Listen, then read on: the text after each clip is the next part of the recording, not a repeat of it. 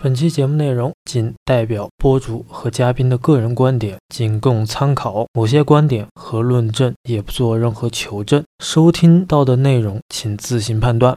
涉及成人内容，请在家长模式下进行收听。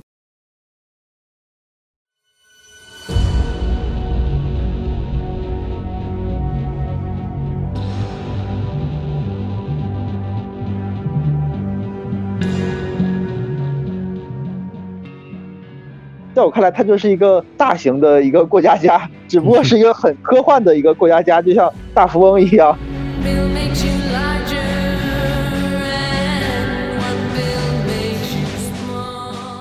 灭鼠的速度还没有老鼠繁殖的速度快，然后它可能会藏在任何的你发现不了的角落，你怎么涂也涂不干净。其实机器人对于人类也是这样的一个考虑。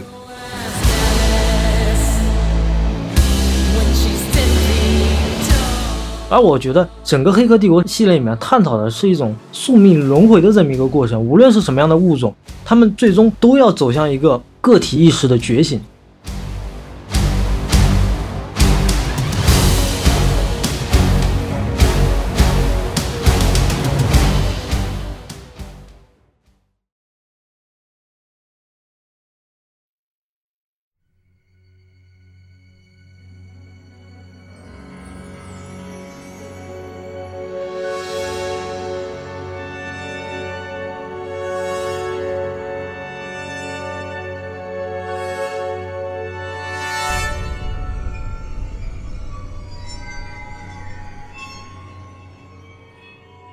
各位听众，大家好！今天这期节目，请回了两位老朋友。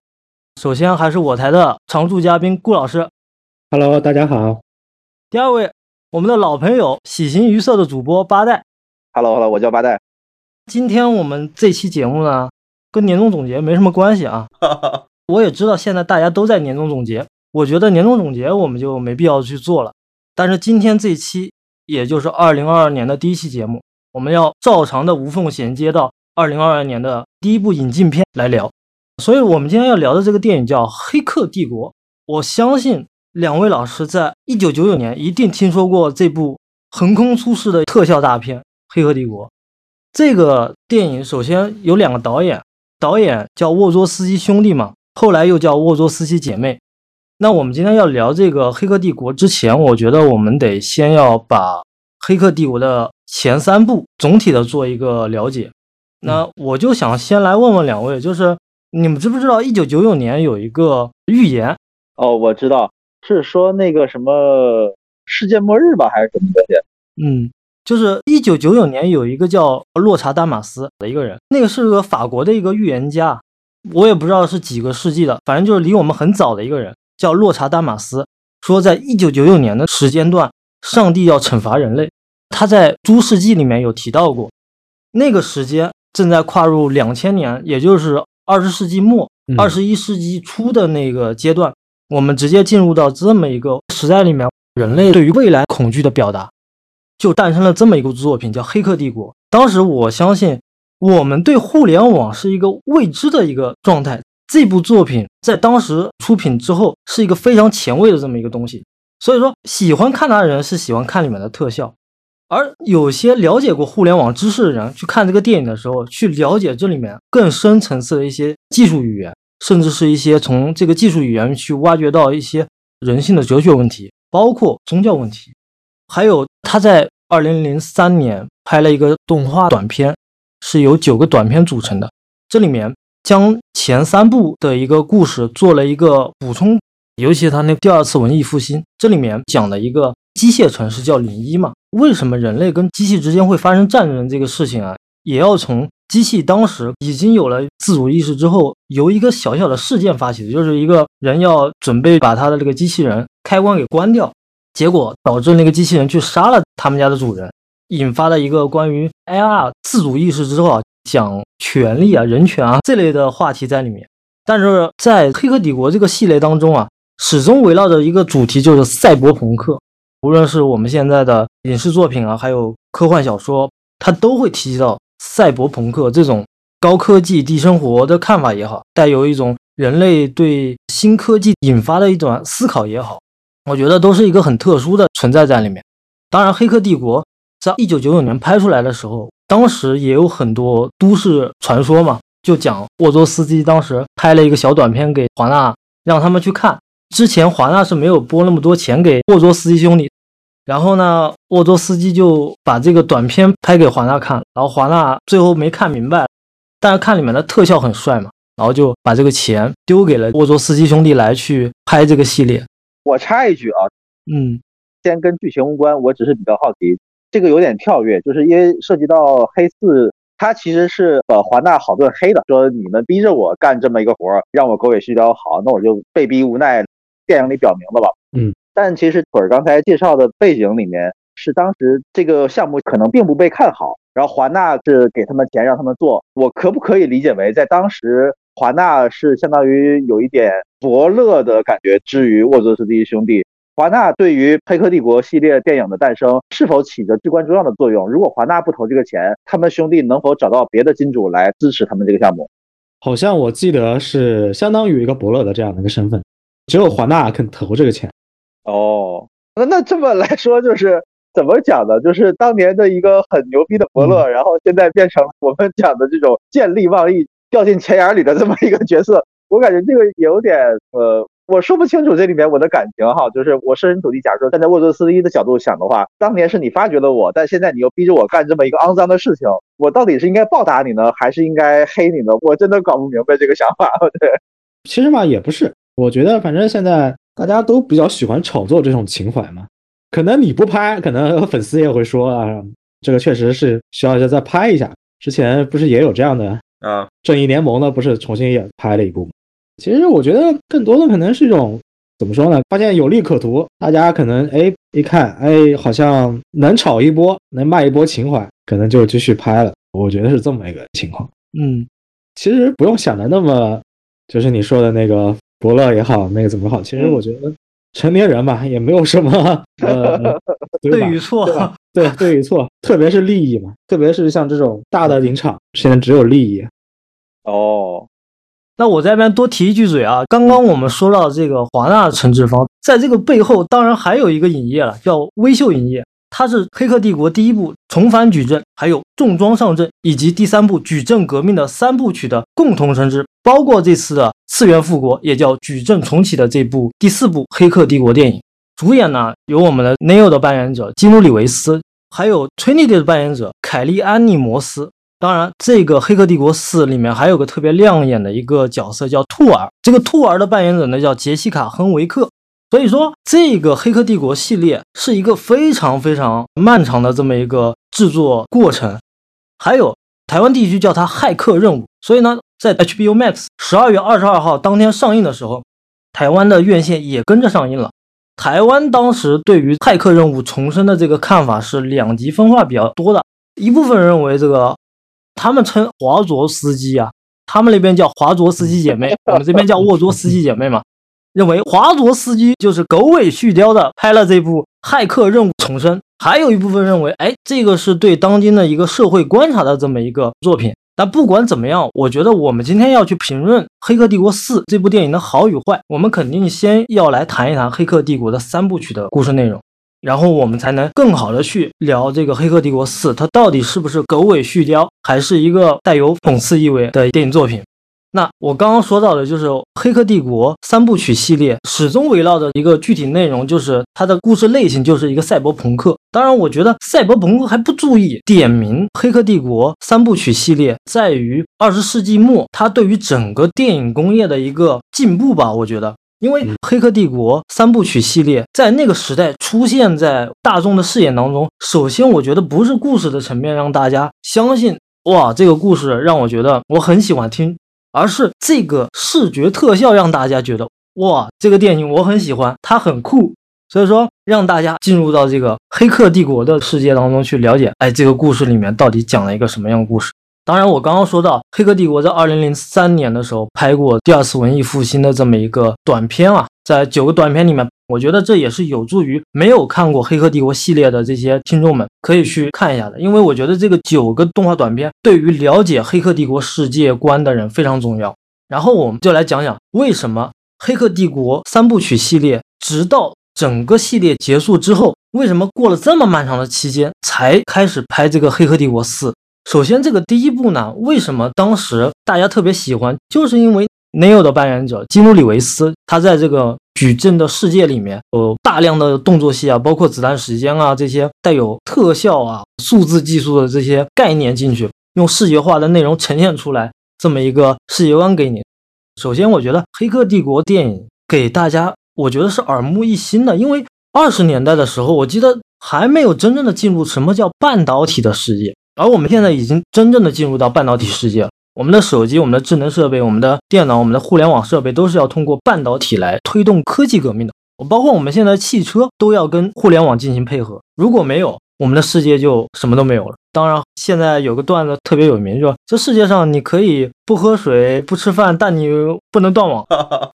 所以说，《黑客帝国》三部曲系列，首先它的这个故事里面。机器也就是 AI 人工智能得到了一定的发展之后，它与人类之间产生了隔膜，甚至是人类不愿意让 AI 融入到人类的世界当中，所以产生了分歧，导致了人类跟 AI 之间世界的开战，最后导致了人类灭亡的一个过程。在这个过程当中，AI 它制造了一个母体的一个世界，相当于一个系统。那这个系统呢，当时为了生物发电，把人体当做一种生物发电的方式，所以说这个故事里面。又不能缺少人，也不能缺少机器。机器将人在这个矩阵世界里面形成了一种共生的关系。这个电影里面把很多人性的道德，什么善与恶之间都给模糊掉了。他把整个故事里面形成了一个链。所以呢，我觉得这个《黑客帝国一》就是在这个前提下发生的，就是这个系统升级到二点零之后，里面的一个程序员叫托马斯·安德森的这么一个角色，产生了对这个世界的想法，认为。它存在的这个世界不一定是真实的世界，由这个故事慢慢开始展开的。当时他的指路人墨菲斯让 Neo 去相信他在的这个世界不是真实的世界。我觉得《黑客帝国》里面的这个崔妮蒂的角色沃卓斯基兄弟啊，用了很多他们，因为我听说沃卓斯基在以前从大学辍学了之后，他们看了大量的漫画以及大量的科幻小说之后，他们就去漫威去做漫画了。然后他也看过很多带有这种科幻类型的漫画，所以说崔妮蒂整个造型的角色，大家可以去想一想，像不像《宫壳机动队》里面的素子的形象？哦，确实有那么一点啊。这故事里面啊，肯定是跟这两个导演自己的经历有关。当然，我之前也跟八代说过，这个《黑客帝国四》已经不是姐妹两人一起合作了，是姐姐由拉拉沃佐斯基来进行制作的嘛。所以说少了妹妹的配合，当然这部电影你也可以认为它是狗尾续貂。那第一部里面就讲的这个故事主人公 Neo 如何成长为 The One，也就是在这个母体世界中所谓的救世主。所以第一个故事里面就围绕着这个 Neo 如何成为一个救世主的故事来展开的。当时啊，在一九九九年这个片子大获成功之后啊，当时有影评人啊也对这个电影提出了批评啊，就说这电影啊也没什么内容含量，就是一个。包裹着科幻外套，讲着一个宗教故事的这么一个电影内容啊，对他的评价是这样的。因为当时的影评人是这么评价：除了特效，其他的一无是处。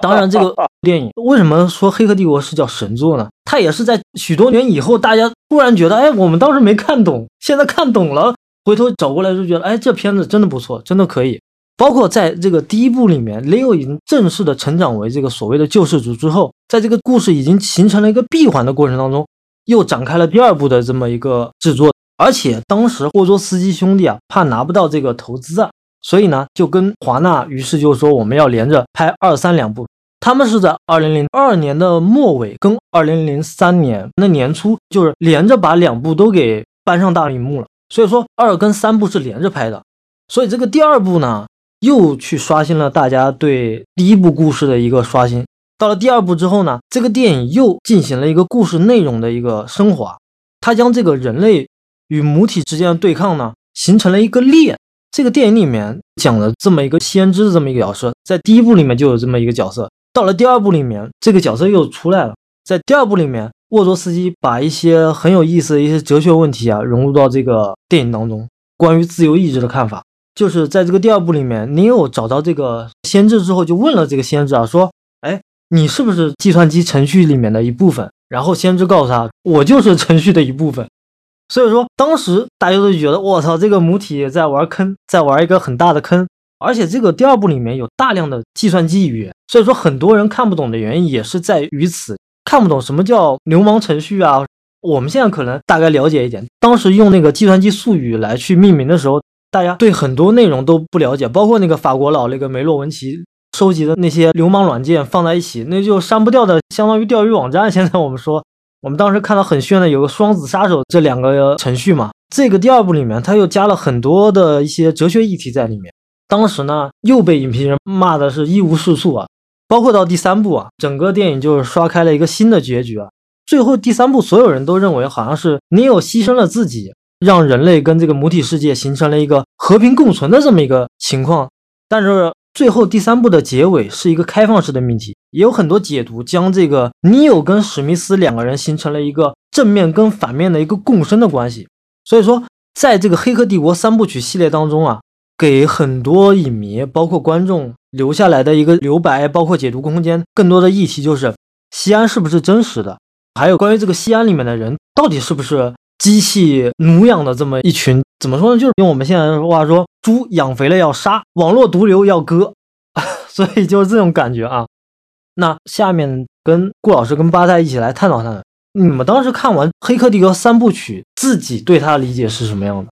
我先说哈。因为我一直都没把自己当成《黑客帝国》粉丝哈，我也没算入这坑，我只是觉得它还是一个不错的科幻片，所以我对他的评价可能没有那么高啊。正因为如此，我对第四部的评价还能比较高一点，因为没有站在老粉的高度上。我给他的理解就是站在互联网刚刚兴起的那个年代，想探讨就是说，呃，我们碳基的生命到底是不是真实存在的嘛？其实它的原始概念，我想可能是那个缸中之脑吧。我们无法知道自己是不是仅仅是一块肉、一块大脑被泡在缸子里面，就像我们生活在网络世界一样，我们完全可以以一个真实人的视角一直生活。但其实我们只是网络里面的程序，它的起源应该是缸中之脑。对，为为什么我觉得容易看懂？其实我对里面的所谓什么 Morpheus 还是先知这些东西，我倒没有把他们理解很深刻，因为我当时看的时候，我也没有往哲学方面的想，我觉得啊，他们就是一个程序，然后给你一点指引，想玩你，然后想让你人类怎么怎么样。包括呃，Neo 也是，Neo 其实很多事情他也是无能为力的，他的一边被人类推着走，一边得按照机械的规则来走，然后走到那个位置。在我看来，他就是一个大型的一个过家家，只不过是一个很科幻的一个过家家，就像大富翁一样，对吧？我现在回想起来，用现在的眼光来看，之所以当时我对他没有很着迷的原因是，呃，因为我从小是看电影喜欢站在反派的角度思考问题。我看任何片子，我很喜欢反派，包括变形金刚，我也是喜欢那个威震天那会儿，我一直是站在反派角度思考问题。而黑客帝国的反派，我并不能很认可他。比如说勇敢者游戏那种，比如说他们几个小孩子被卷入了一个游戏里面，OK，你要在这个游戏的世界里，呃，按照他们的规则行事。那这个里面反派本身是没有欲望的。我只是提供规则的人，我提供你们要怎么怎么样，你们做错了事儿就要受到惩罚。这里面反派没有欲望，相当于纯粹的客观宇宙上帝，我能接受。要么反派你就设计成有欲望的，不管他是人也好，外星人也好，机械也好，他的欲望应该是跟人一样的。我要财富，我要土地，我要资源，或者我想要掌控什么东西。在《黑客帝国》里面，这个所谓的机械皇帝也好，什么这这里面反派也好，他既有欲望，但他的欲望又不是那么强，所以我就感觉很奇怪。如果他没有一个像比如说天网那种说我要保护人类，但是我保护人类的那个终极目标就是消灭所有人类，这样才能保护你们。他不像终结者那样那样一个我能理解的反派的一个欲望。这个里面的反派欲望，他到底是想拿人类当小白鼠一样玩？其实他的力量完全有可能消灭这些人类啊，但是他却在玩他们。现在我理解的好像表达一种政治体制一样，就像是一个国家，我要适当的留一些出口给那些勇敢的人、有意见人士的人、想要民主革命的人。你你们这些人长到一定的呃力量，OK，我再把你们集体消灭，然后这样一波一波洪水，这样再烫平整个的波折。我只能这样理解，但这仍不能说服我，完全无法对反派产生理解或者共情。我至今仍无法理解，这是我对他的印象。OK，我觉得。八代老师那些观点还挺有意思的，确实出发点是考虑挺刁钻的，我觉得。呃，我来跟你探讨一下，就是你刚刚说的那个反派的这个，刚才你说的反派的欲望，他们的欲望。其实吧，《黑客帝国》第四部其实也是探讨了有这个方面的问题啊。第四部主要讲了还是机器跟人类从原来的敌对到现在的共生关系，那机器也在不断的去想，到底留下人类的目的是什么，也是第四部主要想探讨的。其实慢慢发展成第四部里面看到，嗯，机器人之间它也产生了内部的争斗，就是能源，因为争夺电池这个能源问题，他们产生了一些斗争。之前那三部曲的机械大帝在能源战争中就被推翻了，也就是说现在的那个。戴眼镜的那个心理医生是现在机器世界的 BOSS。对于动画版来说，留住人类的目的就是为了维持他们的生存，维持机器的生存。刚才我们的那个主播也说了这个问题，就是说动画版里面，像文艺复兴时期，其实机器人的本质很简单，他就是希望他也能作为一个人类去加入联合国，他也是这个世界的生命，他认为所有的生命都是皆平等。本着这个目的，他们建议了零一的这个国家。全世界的人类可能觉得自己的地位和生存受到了威胁，所以产生了机器的斗争，乃至于后来斗争失败，然后人类的直接的集体覆灭。机器在这个时候嘛，发现了人类可利用的这个生物的电能，所以本质上来说，我觉得对于机器来说，他们的利益出发点还是为了生存。嗯，只不过它这个可能实现的方式，可能人类不接受。因为人类是希望整个地球是人类是老大，机器的角度还是希望同处一片的天空。当然，这个肯定是人类不接受的，所以最后的实现方式其实也是各方面都有一种妥协吧。他给予一个他觉得他给予一个人类比较完善的一个虚拟世界，让人类在这个里面享乐也好，怎么也好都行。那我这还有个疑问哈，是否就是说我能把它看成一个作者呃强行给人类续命的一个设定呢？就是说人类能提供电能。但按理说，那机械那么高的智能，哈，机械打赢了人类，机械理应也应该取得人类之前几千年的科学研究成果嘛？机械有可能也会利用核能、风能、太阳能，它在乎人类这点电能吗？对吧？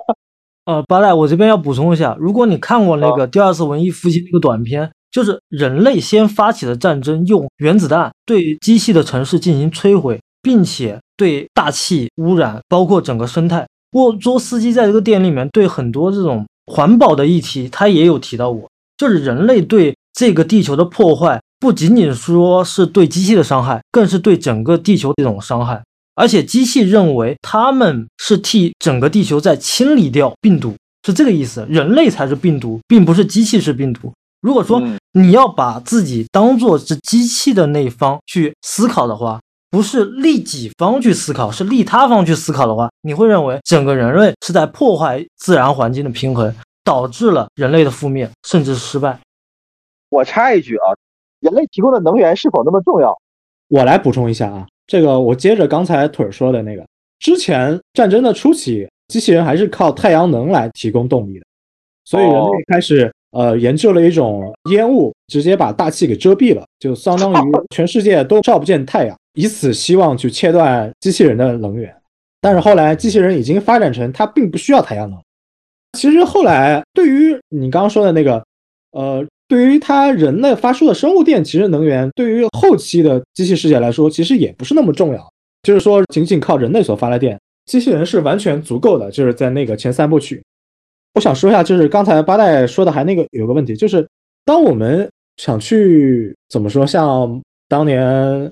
哥伦布发现美洲大陆去屠杀印第安人也好，还是我们现在可能为了人类的生存去消灭一个病毒，或者说消灭某一个有害的物种，其实我们对于这种种族屠虐的方式，其实通俗点说是屠戮不尽的，是屠不完的。你可能我们去灭老鼠，我们可能。灭鼠的速度还没有老鼠繁殖的速度快，然后它可能会藏在任何的你发现不了的角落，你怎么涂也涂不干净。其实机器人对于人类也是这样的一个考虑，就是我与其把你们去屠杀殆尽，还不如去我给你们一个生存的空间，去让你们在那个空间里我们互不干扰，同时你也能为我产生价值。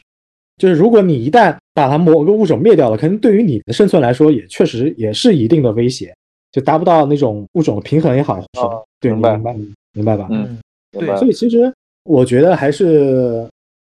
哎，何儿，你说，你说说看你的看法。行，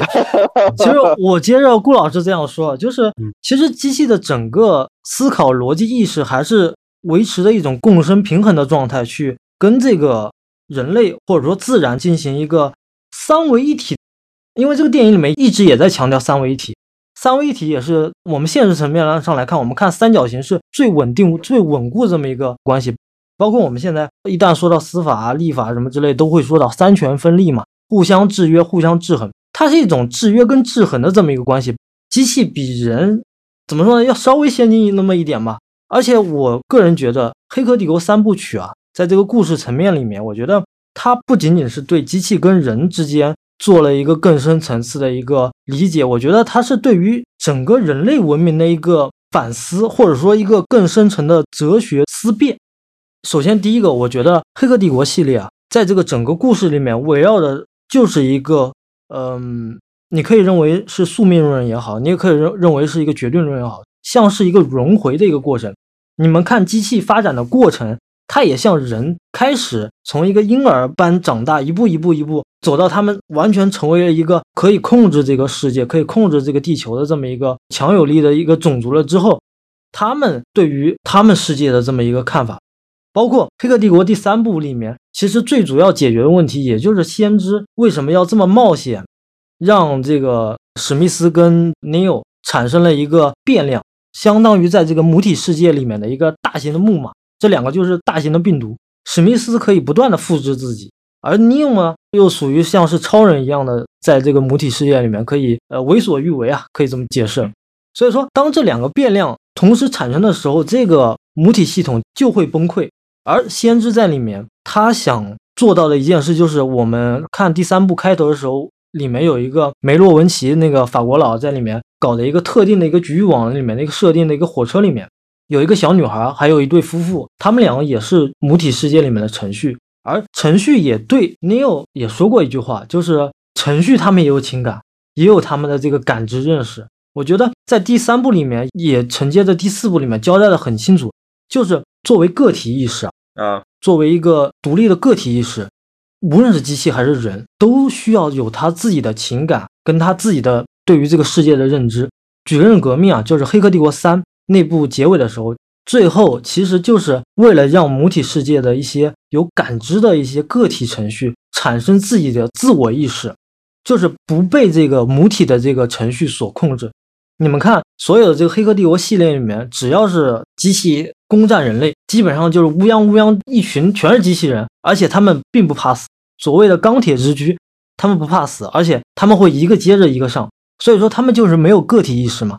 如果一旦让机器体会到什么叫死亡，什么叫生存，哎，这个变化就大了。在第四部里面，我觉得他把这个世界观也补充的相对来说还是比较。完整一样，哎，机器也有自己的独立思考意志，也会像人一样去思考。而我觉得整个《黑客帝国》系列里面探讨的是一种宿命轮回的这么一个过程，无论是什么样的物种，他们最终都要走向一个个体意识的觉醒。啊，我是这么认为的，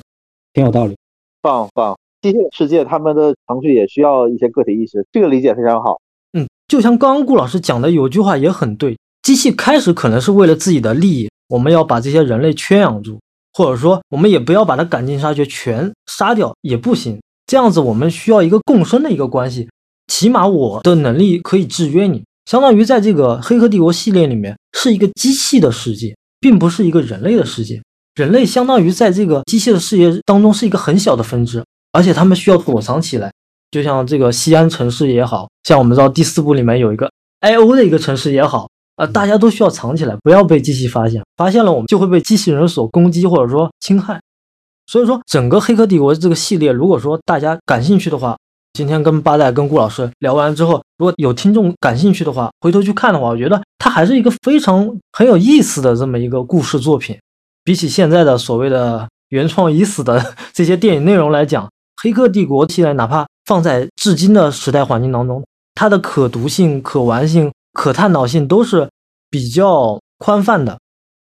我们接着《黑客帝国》整个故事讲完之后的承接，我们就来谈一谈《黑客帝国》对于1999年的时候电影技术的颠覆以及革新，包括故事层面里面的多义性。我想跟八代还有顾老师一起谈谈我们的看法。然后八代，你所认为的这个技术革新，你有哪些方面？嗯。其实我承认我是一个文科生哈，我更看重故事和情感方面哈，文本方面的，所以我对这种所谓的技术革新倒不是很敏感。还有呢，其实如果我看技术的话，我会更在意比较大的奇观，比如说《盗梦空间》那种哦，城市折叠了起来，整个这个空间大的奇观这种感觉，或者像《星际穿越》，啪，你整一个黑洞，啪，飞船过去这种奇观。所以，像对于类似于子弹时间呐这种奇观，我只是哇，他拍的有点新意，但是还没有达到说让我很震撼的程度。所以可能《黑客帝国》系列里面第三部，我记得可能是那些机械章鱼是那些东西，可能给我造成很大的冲击。其他的要说视觉冲击也没有很多，说实在的，包括那些无数个那个史密斯，史密斯各种千变万化，包括路上我记得在那个第二部，呃，重装上阵也是打来打去。第二部好像打戏特别多，在哪儿，在高速公路上，在哪儿？哎呦我天哪，眼花缭乱的，但是没有什么震撼的，在我看来。我喜欢的可能更是那种蛮奇幻的，比如说《加勒比海盗》，你到世界尽头，一个大船，一个大章鱼，咔那种感觉的。所以《黑客帝国》的视觉我不是很喜欢，说实在的，挺有意思。八代老师可能看的特效比较多，看麻了是吧？原来对于我来说，我一个小学生的这个视角去看《黑客帝国》还是挺震撼的。当时我记得我是一九九九年夏天放暑假，好像我爸借了一个 VCD，看了这个。《黑客帝国》第一部印象很深的，就那个第一个是崔妮迪在那个电话亭里面接到那个电话，然后突然就消失了。当时我也看不懂剧情是什么。然后还有就是那个躲子弹，我觉得那个对于我那个年幼的心灵来说，造成的那种震撼还是很记忆犹新的。然后后面第二部和第三部也好，那会儿已经开始有比较完整的那种世界观，然后再去看的话，仅仅也只是视觉上可能比较。刺激也好，或者说场面也比较大，那种震撼程度已经比不上当时年幼时给我的那种心灵震撼了。我这边要补充一下，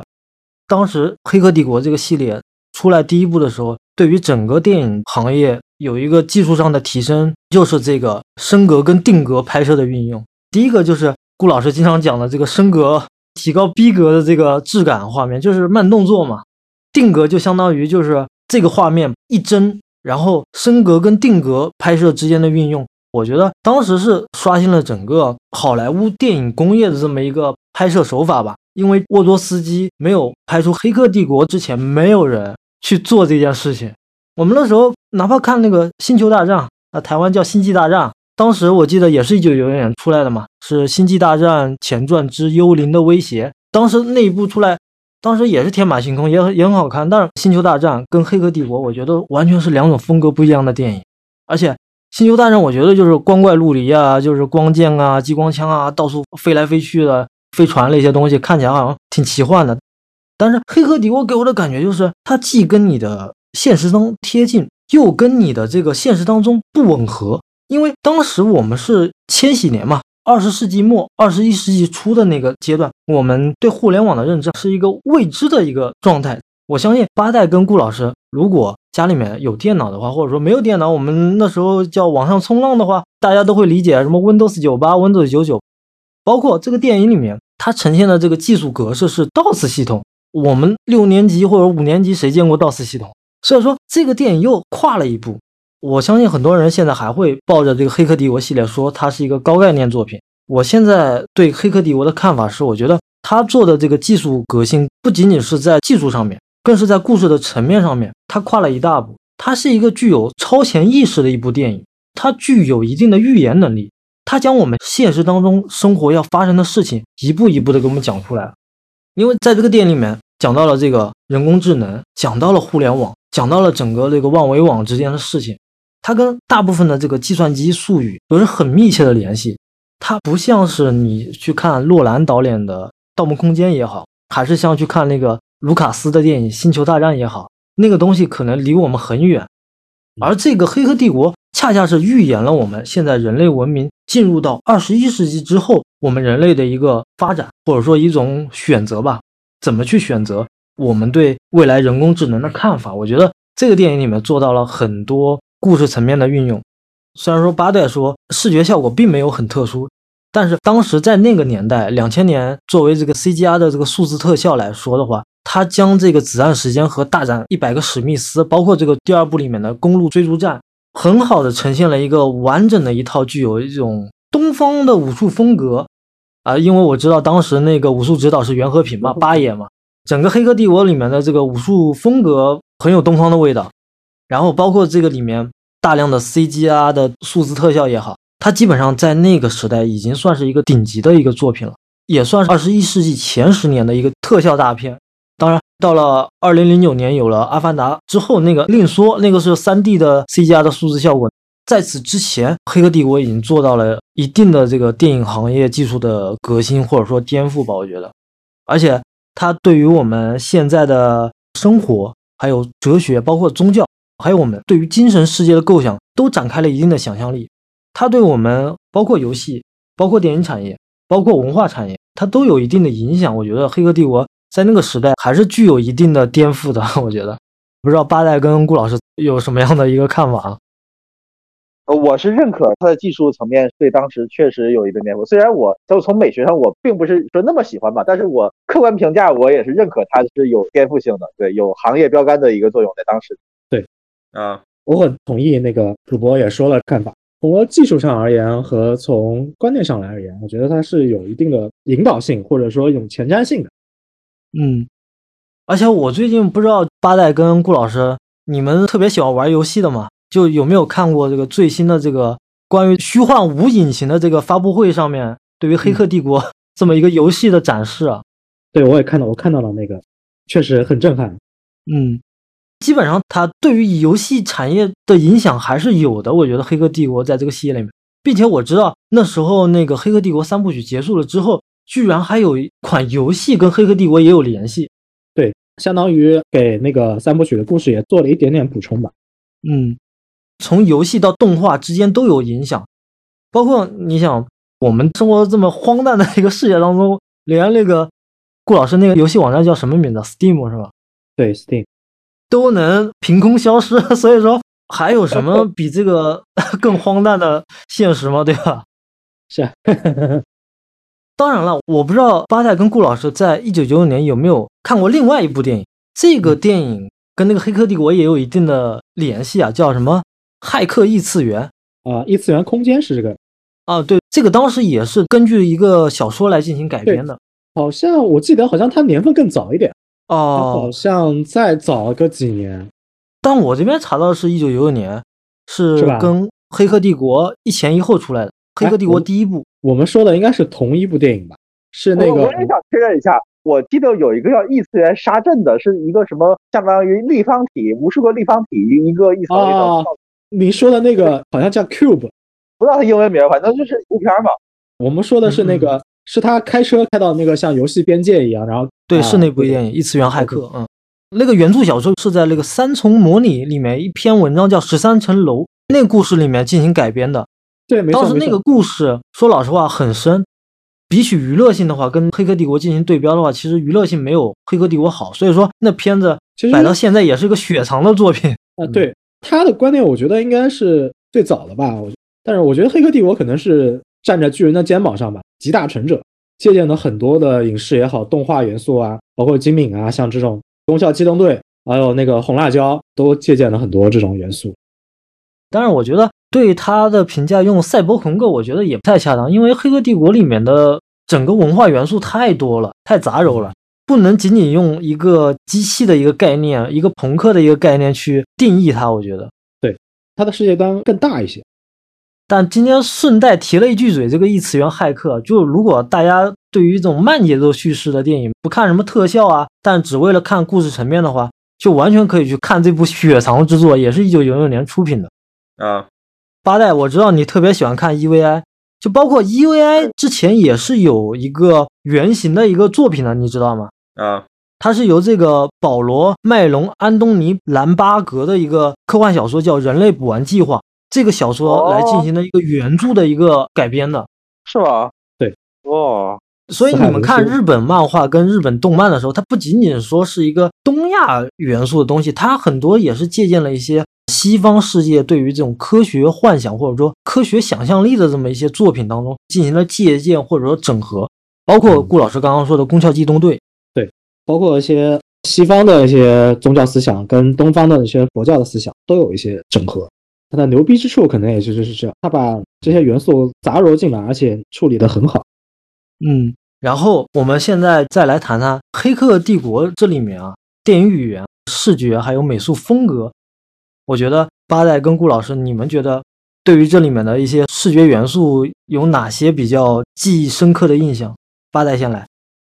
我最深刻的可能就是它那个绿色吧，我觉得它主元素就是绿色嘛，然后那个黑色的背景，然后无数个零和一在那儿跳动，这个是我印象太深刻了，就是这种感觉哇，一个人盯着一台电脑，然后电脑闪现的不是什么画面，而是就是一一堆代码，咔一下镜头就转向了那个代码里面的那个世界，我觉得这个是挺玄妙的。它像一个魔镜一样就被人吸进去了嘛？我觉得这个是有一种跳脱感的，让你觉得哇，这个世界到底是真实的还是虚假的？我们到底是怎么组成的？在我看来，那些呃善于操纵代码的人，他们就是这个世界上最神奇、最伟大的魔术师、魔法师，就简直是太牛逼了。他们掌握着这个世界上我难以理解的魔力，这个是让我感觉非常震撼的。因为我不是说像你们在比如说九九年还是两千年左右，就那个时候就第一时间看了。我可能是在上了中学，可能在很后期才看的，但那个时候我也没有接触到任何关于编程方面的信息，这个是震撼到我的。嗯，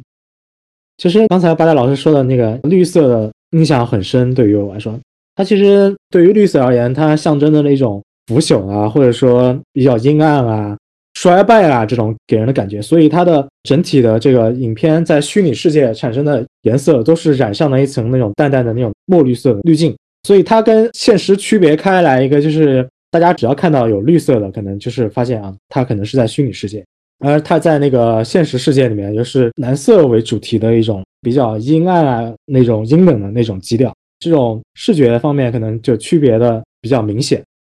然后，可儿你可以说说看。OK，我觉得《黑客帝国》整个系列里面，在美学层面，我觉得它运用了一些原理啊，比如说分形理论。我不知道八代跟顾老师是不是了解，就是你们看一个图形，对吧？嗯，对，是的，啊，就分形理论，就是它的起点跟终点永远是一个循环嘛。而且我觉得整个《黑客帝国》里面，在故事层面里面，包括它的视觉风格来讲，总是围绕着起和终点来进行开始的。所有的起点可能是未来的一个终点，它有点像我们 这个洛兰导演的《天能》啊，《Tenet》那个信条的感觉样子，什么起跟 终无限循环的一个过程。但是《黑客帝国》里面也运用到这个分形理论，包括他在开场里面的那个代码语，进入到一个当时一个名场面的一个代码语。我们知道，我们只要一看《黑客帝国》，最经典的就是一个代码语，而且进入到一个零一数字之后，那里面图形不断的扩大，不断的缩小，起点跟终点是一个无限循环的过程。整个故事也相当于一个循环的一个过程。你从四里面能看到一的身影，从一里面能看到四里面的身影，它是一个。相当于摩比乌斯环的一种看法也好，我觉得，而且我觉得整个《黑客帝国》里面的视觉风格对于颜色的运用，我觉得它不仅是绿色，它还运用到红色、蓝色，还有金色，包括一旦是这个矩阵母体里面的一些具有特殊权限的一些程序，他看到的其他事物，如果说是跟他一样具有特殊权限的话，都是金色的。然后还有刚刚顾老师讲的就是绿色代表腐朽啊。但是这个绿色，我觉得也不仅仅是代表腐朽的层面上面来讲，而且它也代表了一九九九年的之前早期的一个计算机单屏的一个显示器的一个过程。因为我们知道，如果说了解过道斯系统的话，当时道斯系统打出来的字符的颜色就是绿颜色的。我们现在的世界基本上都是靠半导体来推动的嘛。当然，我觉得在这个黑客帝国系列里面，我觉得最重要的也是我最喜欢的一个部分，我觉得还是配曲的风格。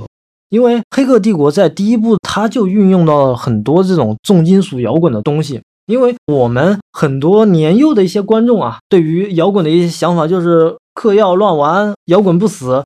但是我觉得沃卓斯基兄弟啊，当年是沃卓斯基兄弟在运用到这些重金属摇滚的这些音乐的时候，我觉得他把很多对于朋克的一种精神放到了这个电影当中。朋克就是一种反抗嘛，所以他在这个配曲里面。请来了，当时我觉得也是在二十世纪初最大牌的几个重金属摇滚乐队，就是哥特式的摇滚代表者玛丽莲曼森。他从一到三都有配曲的音乐在里面，包括这个我们在第一部结尾跟第四部结尾里面共同放的一个曲子啊，叫《Wake Up》，就是醒醒。那首歌的乐队的原唱版本是暴力反抗机器，当时也是一个特别具有代表性的一个金属乐队，叫说唱嘛，他们是说唱金属乐队嘛。当时那个年代，hip hop 那个说唱文化还没有兴起的时候，我觉得这两兄弟就已经把一些很流行的元素、很新潮的一些元素往这个《黑客帝国》里面堆了。可以说，当时这哥俩已经玩的飞起了。怎么说呢？就是放飞自我的一个过程吧，我觉得。然后还有，当时也请来了英国的一个重金属摇滚乐队，叫超凡乐队啊。包括我们现在这个，如果八代哎特别喜欢看变形金刚，就了解了 Linkin Park 乐队里面的 这个主唱，当时也请过来进行了早期的一些配曲的风格。而且我们在听《黑客帝国》的配曲风格的时候，当时就带有一定的这种迷幻电音的感觉。而且我觉得整个《黑客帝国》对于二十一世纪初的这个。十年内，对很多电影作品，我们都能找到一些身影。我相信八代跟顾老师看过一些好莱坞的爆米花电影，我们从哪些电影里面都能找到一些《黑客帝国》的身影呢？像是《黑夜传说》，八代看过吗？顾老师看过吗？哦，我看过，看过讲那个狼人和吸血鬼的是吧？对对对，它里面的所谓的道具服饰的形象，跟《黑客帝国》里面的整个道具服饰的配合，完全就是一比一的 copy 过来的。对，然后还有《刀锋战士》。当时，但是《刀锋战士》也是一个漫威的作品，它也借鉴了《黑客帝国》里面的一些流行元素。对，然后还有一部算是比较小众的一部电影，据说禁映了。这个作品叫什么呢？《撕裂的末日》。我不知道八代跟顾老师有没有看过？没看过。看过。就是克里斯汀贝尔，就是蝙蝠侠的扮演者啊。当时在那个《撕裂末日》里面最经典的就是那个枪斗术。所以说。如果看过这个电影，也会哎从那个电影里面的人物道具造型，包括他们的服饰安排，哎能找到《黑客帝国》的身影。而且你们那个克里斯汀贝尔对应的那个角色，跟基努里维斯演的那个 Neo 特别像，也是一个乌乌托邦题材的反乌托邦题材的一个电影，挺好看的。对，而且你想，好莱坞这些科幻类型的电影啊，只要带有科幻元素的，它都往那个《黑客帝国》美术风格上去靠。所以说，这也是一个大家形成一个流行文化圈子的那么一个东西。你想黑墨镜、黑西装、黑皮鞋，包括他们的服饰安排，这个东西只有在香港的那个叫什么黑帮文化电影里面才能看到的这么一些元素在里面。对，没错，港片对于好莱坞的影响还是非常大的。呃，我们再想想现在的香港电影，已经，但是我觉得整个《黑客帝国》系列啊，它是呈现了一种大众流行文化跟反叛运动的这么一个兴起的一个过程。当整个这个黑客帝国慢慢的、逐渐的被我们现在大众所衰退了之后，大家也没有所谓的朋克精神了。如果说现在我们再去找朋克精神，可能在这个当今语境下，可能找不到所谓的朋克精神。我们可能更多的是讲究政治正确，讲究一些比较多元化的内容。但是呢，这个多元化呢，又不是大家所认同的这种共识。我觉得摆到现在来看，黑客帝国已经成为了一个边缘化的作品。当然，下面我们要讨论的这个问题，我觉得也是至关重要的。我觉得也是跟整个电影它的这个内核有关系。我觉得无论是特效做的再绚丽，它的画面做的再好，我觉得永远绕不开的一个问题就是它的故事是不是受大家所喜爱。就像八代喜欢 EVI 一样，就像顾老师喜欢《宫壳机动队》是一样的，就是它的故事有没有让很多观众所吸引到。所以。下面我就想跟八代和顾老师一起探讨一下《黑客帝国》三部曲系列对于文化之间的探讨以及哲学上的一些思考。八代，你这边有什么想聊点的？呃，我我先提一个很有意思的一个点哈，你看像《黑客帝国四》里面，还有就是之前那《零零七》里面，他们都用了那个日本的元素，《零零七》最后那个日本武士的一个概念，完全很有意思。他们现在都用了一个日本的元素，好像不是那么。借鉴中国或者说香港元素，这是最近有一个观察。另外就是我们一开始，呃，顾老师那边也讲到，就说《黑客帝国》系列到底是在讨论一个什么问题？我也一直有一个疑惑哈，就是呃，我一开始理解为他是想讨论什么缸中之脑，但他好像又是在讨论救世主的问题，在讨论人与机械到底应该怎么共存的一个问题。就是比如说像《银翼杀手》，那他一开始讨论就是复制人到底算不算人，能不能梦见变子羊，他有没有意识，算不算人？到二零四九之后，他又在讨论，就是说，我以为我是那个 The One 的救世主，但其实我不是，对不对？这是又很牛逼的问题。我以为我是谁的儿子，我以为我很牛逼，但其实哦，原来我他妈只是一个棋子而已。这个太牛逼了，这都有更进一步的发展。那《黑客帝国》它到底是讨论什么样的主题？你们怎么理解？就是前三部讨论的是同一个主题吗？到了第四部，它讨论的主题有没有变化？我觉得前一二三部它的世界观是统一的，第四部的话，它的整体的还是世界观还是有区别跟变化的。嗯，顾老师觉得前三部他想讨论的到底核心是什么？点题。其实很难说它主要表现的是什么。我觉得更多的可能是描述了一种状态，一种未来可能存在的一种现象，或者说生物发展进化的一一种形态吧。我觉得是这样。嗯，我我觉得你这个描述特别到位。嗯，你可能他说不清道不明，对，但你可能就是，啊，你说，你先说吧。我我就是觉得你这个描述特别贴切，就是在我看来，他前面好像什么都描绘了一点，然后他在做的事儿就是构建一个很嗯科幻的一个世界观，就是在描绘这么一个状态。所以他在故事内核上倒没有很触动我，但这个世界观呢，其实我当时看是觉得很牛逼、很震撼。但我现在回想起来，其实我强行鸡蛋里挑骨头，我倒也觉得像我们刚才讨论的机械帝国内部其实是有派别的嘛，各有领导，包括到第四部也是有那个心理学家推翻了之前的谁谁谁，就是他前三部构建上，如果说有遗憾的话，就是少了一点对机械帝国他们整个世界的一个立体的构建。他们这个社会的运行规律到底是怎么样的？只有机械皇帝一个程序的意志吗？还是怎么样？就是他们是一个集权的，还是民主的，还是几权分立的？就是。我特别好奇，就是想探究他们这个世界的细节，就正如我想探究哈利波特那个世界，他们有没有魔法师、农民，他们是怎么做衣服、种地的一样。我想探究黑客帝国这个机械程序组成的这个世界，他们有没有一些生活的细节，程序与程序之间的关系是怎么样？有没有上下级？有没有职场 PUA？有没有程序？有没有原生家庭的痛苦？这些东西我觉得很好玩。像你说的那个。其实我感觉《黑客帝国》它的机器人，它也在不停的研究研究人类到底是什么样一个生物，什么样的事情才能让人类安于现状，或者说什么样的一个事件能导致人类的暴动，导致整个世界的崩坏。其实机器人也在不断的发现，它不是矩阵革命也之前做了六个版本，也是因为一些很多的元素就各种问题而崩溃。嗯，我不知道大家可能有没有听过那个为小老鼠创造的一个叫。二十五号宇宙，嗯，是这样，我简单说一下，就是说科学家给小老鼠做了个实验，给它提供了一个居住的一个环境，有吃的，有喝的，要要啥有啥，然后老鼠也是按照一定的那个人口的比例去分配，保证每一个都可以凑成一对，可以繁育自己的小孩。简单说就是提供了一个非常乌托邦的一个环境，然后就观察小老鼠是怎么存活的，挺有意思。然后就发生了个什么，就是之前那几个实验都失败了。怎么失败了呢？小老鼠发展到一定阶段，然后它的人口的种群，然后就不断不断的减少，以至于到了第 N 天之后，然后就完全灭绝了。然后再进一步的就观察到底是怎么崩溃的呢？可能就是小老鼠发展到一定的阶段的时候，整个种群然后就发生了一种像类似于那种道德沦丧的那种感觉也好，就是说当时的老鼠的那种种群呢，母老鼠都开始因为人口的不断的增长。生存的地盘不断的减少，然后母老鼠为了保证自己的小孩子跟自己的家庭不受别的鼠群的侵占，然后就发疯似的产生了非常严重的攻击行为，咬死了其他的老鼠。而那些公老鼠因为整个世界衣食无忧，它就开始逐渐的堕落。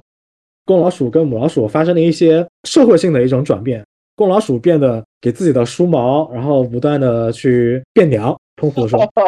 公老鼠变娘，然后母老鼠变得男性，更暴力。郭老师这个讲的二十五号宇宙，恰恰跟《黑客帝国》的动画短片里面的第二次文艺复兴里面很有一些切合的东西。因为包括这个矩阵母体在建造这个世界之前，也是造了一个一比一的一个完美世界。当时人类的生命很快就衰退了，就是放在这个培养缸当中的这些人体啊，作为生物发电的时候，给他们一个要啥有啥的一个世界，他们很快的就覆灭了。反而呢，他们在升级到这个母体世界系统二点零的时候呢，给他们刻画成一个具有竞争机制的这么一个时代，那里面跟我们现在社会也是一样的。反而这样的生物发电呢，很有效率的提供能源嘛。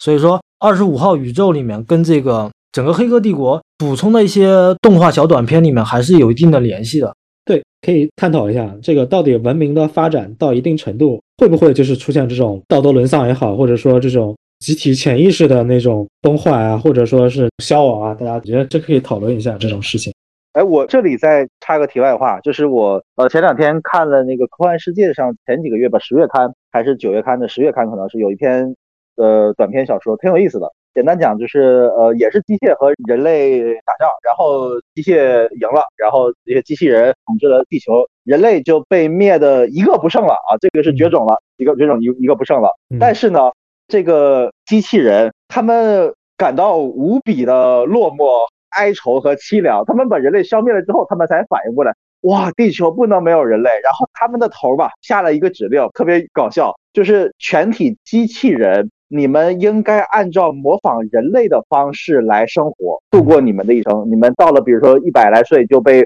断电就死了，然后怎么样？然后你们应该完全模仿。比如说举个例子，你们在冬天的时候，你们开窗了，你们就该感觉到冷。你们本来机器人不冷嘛，但你必须感觉到冷。如果谁胆敢在开窗之后不穿厚衣服、不盖被子，那就处决他，惩罚他，把他关进监狱。就是 这个社会的一切规则，就是如何让机器人更加逼真的模拟人的生活，因为他们把人类消失了，世界上没有人了，他们很怀念，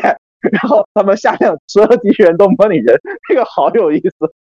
确实挺有意思。呃，我也说个题外话，你们应该玩过那种像 GTA 那样的那种开放世界的游戏吧？对吧？嗯，可能大家都接触过。就是你也会发现，就一旦你在游戏里面各种开挂，拿到各种牛逼的武器，你就会觉得这个游戏渐渐的变得没意思了。但是，一旦你去遵守游戏的规则，就比方说遵守什么规则，你开着车等红绿灯，你观察每一个人都在干什么，哎，你就会觉得这个世界的这种代入感特别的强，就给你的这种游戏体验是之前你玩游戏那种无所不能的感觉是体会不到的那种。就像虚拟世界也好，某一个规则以后，你就会觉得他把能把自己带入进来，这个我觉得是。挺有意思的一个感觉，确实是这样。你不能开金手指，你要开挂很无聊的。就是我小时候那个下军棋嘛，我们下的是那种暗棋，你要翻的。但军棋我小时候家里用的是那个木头，质量不太好，然后它就有纹络嘛。如果你背下来了，就是哪个纹络后面是师长还是旅长，啊，知道了吧？那你再玩就很没劲了，就没意思了。对，我想说的可能就是，其实我们人类可能还真的是需要。一种规则，或者说一种道德约束也好，不断的去传递和繁衍下去，可能就是需要一种秩序。一旦丧失这种秩序，或者说给你一个完全衣食无忧的一种环境，其实人类就很快的就会迷失自我，就不知道生存的意义是什么。这个可能就是跟我们今天讨论的主题有一定的关系，是吧？对，顾老师说到底，我觉得整个《黑客帝国》电影啊，整个故事内核，我觉得无非就是在探讨所谓的人类的自由意志。当然，现在也有很多人在否定所谓的自由意志。那还是用到古希腊哲学家柏拉图式的问法：我们是谁？我们从哪来？要到哪里去？其实整个电影围绕的主题，其实也逃不开宿命跟轮回这件事情来说。我觉得整个《黑客帝国》电影把这个宗教元素啊，它首先融入在第一部里面，所以对应的这些所谓的什么墨菲斯啊、崔尼迪啊，包括。Trinity 在那个英文单词里面翻译过来，意思就是三位一体的意思。对，它有很多的这种基督隐喻放在这个电影当中，在第一部里面，包括托马斯·安德森嘛，这个托马斯的翻译就是双生子的意思啊，代表这个托马斯他有两条生命，或者说在这个矩阵世界里面，托马斯·安德森嘛，他可能是普通的程序员，这个托马斯·安德森，但是他在那个。脱离到矩阵母体之后，他来到现实世界当中，他就是所谓的救世主 Neo。而且这个安德森嘛，在那个希伯来语的意思里面，他就有人之子的意思嘛。所以说，这个电影里面也融入了很多这种宗教色彩在里面。当然了，这个电影我觉得它并不是鼓吹宗教有多牛逼啊，它是在演变或者说推演人类文明的行为的这么一个过程。人类从一种宗教信仰慢慢的过渡到这个工业革命，呃，再慢慢过渡到哎，我们对于科学发展的认知，它是一个演变的这么一个过程。就像顾老师刚刚说的，就是人类从无序走到有序的这么一个过程当中。对，我同意。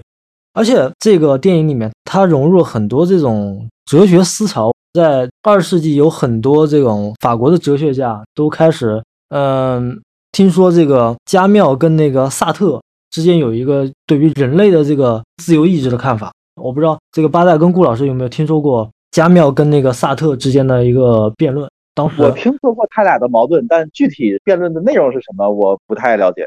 嗯，其实波多斯基兄弟也就是把所谓的人类之间的这种哲学的思考啊，放入到这个电影当中。就像刚刚八代说的“缸中之脑”，或者说人类是虚无的还是存在的这么一个主题在围绕。加缪他自己也提出一一个理论叫荒诞哲学嘛。他自己的写过的一本小说里面叫《西西弗斯的神话》嘛。然后那个萨特就有写过这个《存在与虚无》这篇著作里面。当然，萨特跟加缪两个人都是存在主义者啊，他们认为现实你所认知的一切，你活在当下就是活在当下，你死了就什么都没有，就没有提及到精神世界这个领域里面。